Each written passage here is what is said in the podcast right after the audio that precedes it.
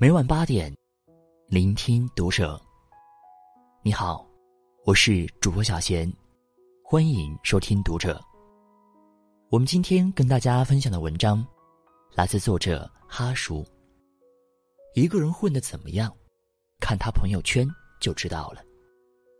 关注读者新媒体，一起成为更好的读者。我今天要说的不是微信朋友圈。而是一个人的交际圈子。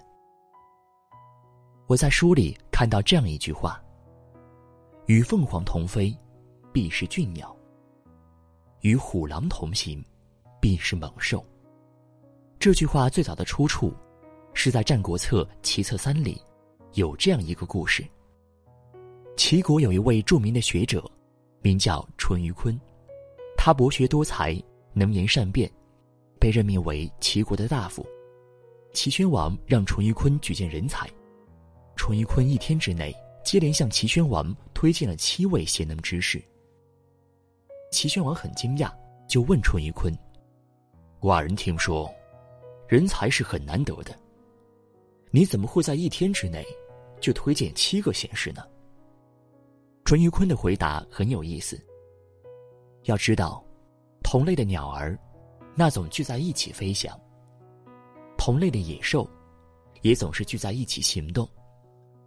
人们要寻找柴胡、桔梗这类药材，如果到水泽洼地去找，那恐怕永远也找不到。要是到梁文山的背面去找，那就可以乘车的找到。天下同类的事物，那总是要相聚在一起的。我大概也算个闲事，所以让我举荐闲事。那就如同在黄河里取水，在碎石中取火一样容易。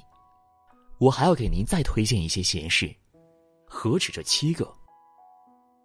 我们常听到的一句话：“物以类聚，人以群分”，那就是出自于此。很多时候，如果你想看一个人混得怎么样，看他是一个怎样的人，有什么样的喜好，你看看离他最近的朋友圈子。就大概能判断出来，而且这种识人的方法，准确性还比较高呢。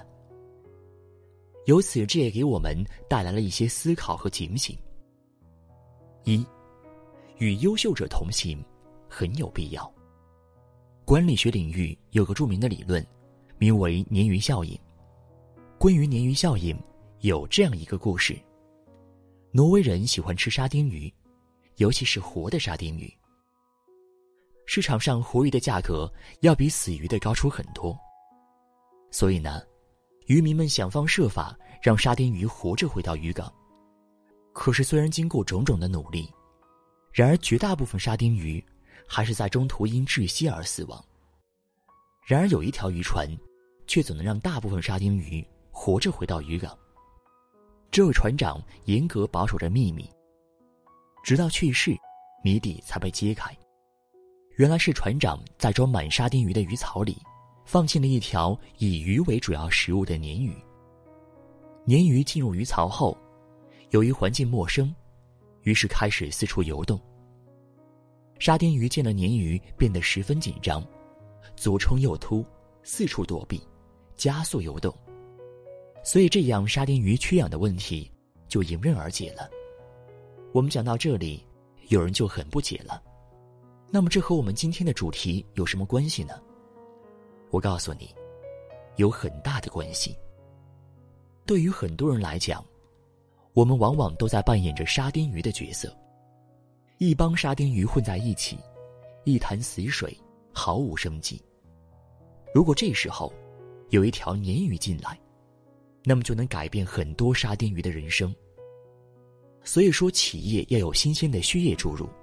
就是这个意思。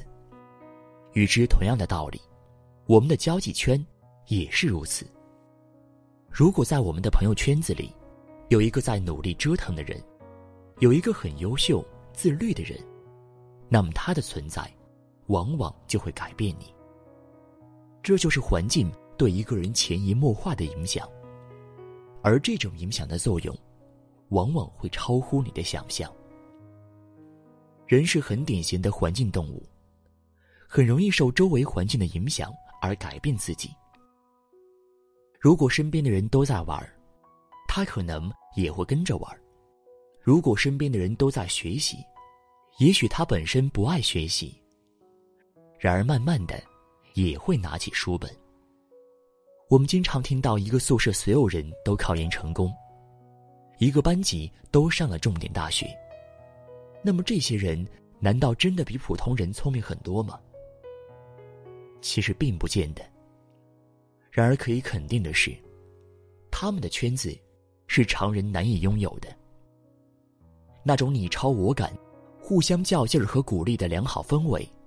是很多人的交际圈子所不具备的，而这正是他们的优势，是真正的核心竞争力。所谓近朱者赤，近墨者黑，就是这个意思。这也是我为什么总是在文章里说，要优化圈子，要与优秀的人在一起，要远离一些人的原因。如果你本身就是一个不太自律、没有什么主见的人，那更需要如此。你所处的圈子，往往就是你的未来。二，关于交际圈子的五点思考。你的圈子决定了你的未来和命运。所有人都知道，我们要和优秀的人在一起，要远离一些不良的人。那么，什么样的人才算优秀呢？我们如何才能走进优秀的圈子里去呢？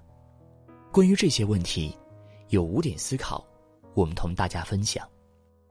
一，和靠谱的在一起。无论是作为朋友相处，还是与人合作，如果一个人给人的感觉很靠谱，做事踏踏实实，有责任心，那么这样的人是值得你去交往的人。和靠谱的人一起做事，往往有事半功倍的效果。也更容易成事。和靠谱的人做朋友，往往也会很舒服。二，和自律向上的人在一起。这里所谓的自律，那其实是对自己有严格的管理能力，是积极向上的，而不是堕落的。和自律向上的人在一起，你也会因此而变得向上。虽然这不能决定你的上限有多高。然而，至少可以保证你的下限不会太差。三，和品行过硬的人在一起。一个人的人品应该成为我们衡量这个人是否值得交往的最重要指标。如果人品不行，哪怕这个人的能力再强，资源再多，后台再有优势，也不能一起合作。人品不行，一切都免谈。四。圈子不同，别硬往里挤。俗话说：“画眉麻雀不同嗓，金鸡乌鸦不同窝。”一个圈子，如果你很想进去，然而目前的实力又够不上，那么请你不要白费心力，也不要硬着头皮往里挤。我们常说，什么样的人能和什么样的人玩到一起？你既然够不上。那么，即便你硬挤进去，也无济于事。这时候，你最应该做的，那其实是让自己开花结果。你别担心会错过什么，你优秀了，那么自然会有圈子在那等你。五，别总是取悦别人，请多取悦自己。如果一段关系让你感到很不舒服的话，大可不必勉强自己。委屈自己，岁数越大，越是如此。很多在你认为不得不去维系的关系，不得不去的饭局，你其实完全可以果断的拒绝。